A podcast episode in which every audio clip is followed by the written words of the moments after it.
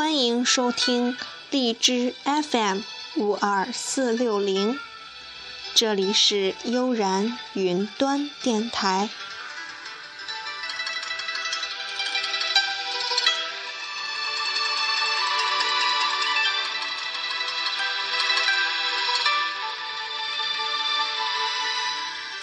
我是主播月儿，今天为大家分享两则幽默诙谐的成语典故。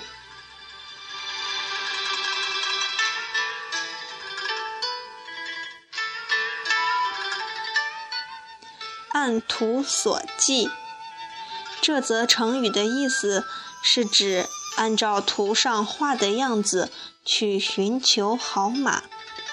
比喻做事遵循成规，不能灵活变通。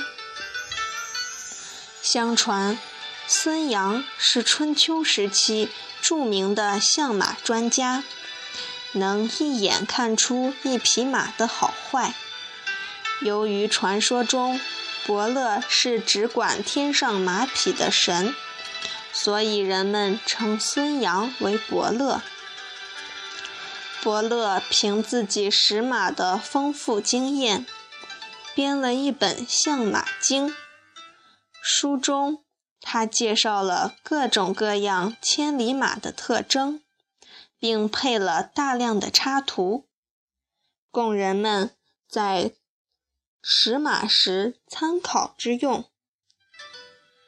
伯乐有个智商很低的儿子。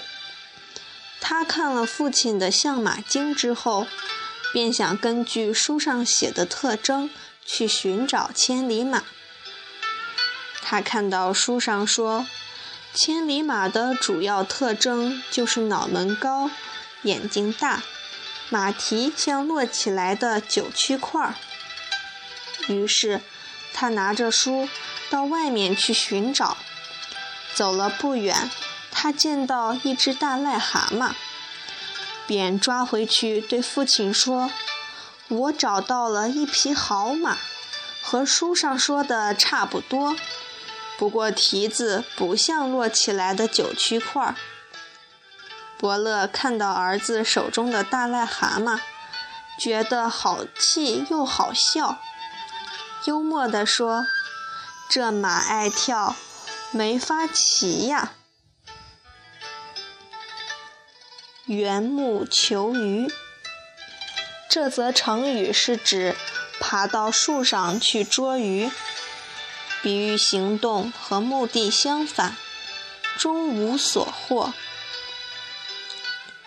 战国时期，七雄纷争，战乱频繁，孟子云游列国，推行仁政，最后。被齐宣王拜为客卿。有一回，齐宣王和孟子闲聊，孟子问道：“大王，您让将士冒死攻打他国，难道打败了其他国家，您才感到高兴吗？”齐宣王回答说：“他这样做。”只是为了满足自己最大的欲望。孟子又追问：“什么才是齐宣王最大的欲望呢？是因为不够吃、不够穿，还是因为宫中的珍宝太差，音乐不动听？”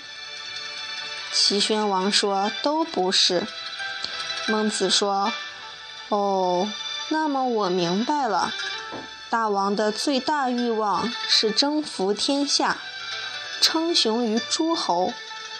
可是，如果用你这种办法去满足你的欲望，就好像爬到树上去抓鱼一样，肯定会徒劳无功的。齐宣王竟问道：“事情真有这么严重吗？”孟子说。恐怕比这还要严重。爬到树上去捉鱼，顶多就是抓不到鱼，还不至于有什么祸害。如果想用武力来满足自己称霸天下的欲望，不但达不到目的，相反还会招来祸患。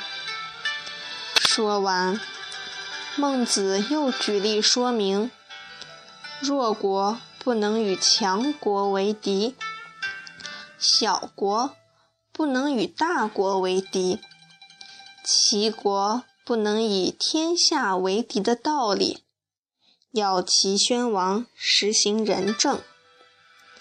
宣王最终听从了孟子的主张。